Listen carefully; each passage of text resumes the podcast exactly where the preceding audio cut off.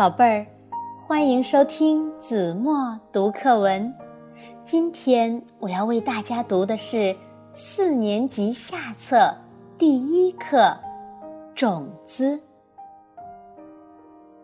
讲桌上堆放着洋槐树籽，有浅黄色的，有豆绿色的，还有紫红色的。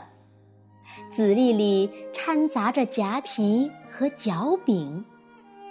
虽然这些数字不太起眼，但毕竟是孩子们用一双双小手捡来的，是他们的劳动成果。更何况，他们每个人采的树种还挺多呢。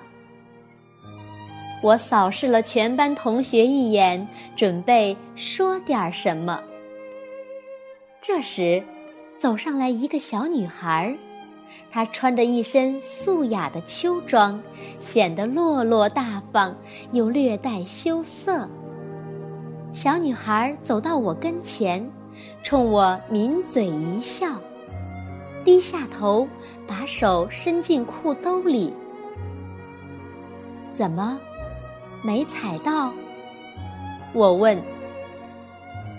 不。可是没有他们那么多。他的脸刷的红了，撩起上眼皮看了我一眼，惭愧的站在那儿。那你采的呢？我又问。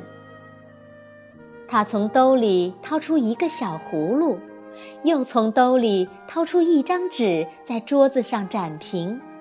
然后凝望着那小葫芦的嘴儿，小心翼翼地往外抖。一颗，两颗，三颗。我看着它倒出来的树种，不由得心里一动。那种子一般大小，有如饱满的黑豆，每一颗都闪着乌亮的光泽。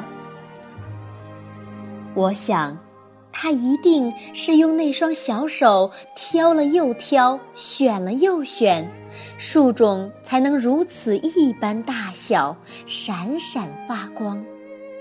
我被一颗虔诚的童心感染了，心里充满温暖。望着他那俊秀的脸颊、专注的神情，我仿佛看见在茫茫的山川原野上。一棵棵洋槐树正在茁壮成长，为辽阔的大地撑起一柄柄绿色的大伞。就这么一点儿，他摇晃一下小葫芦，抬起头来。我们的目光正好相遇，我笑着点点头。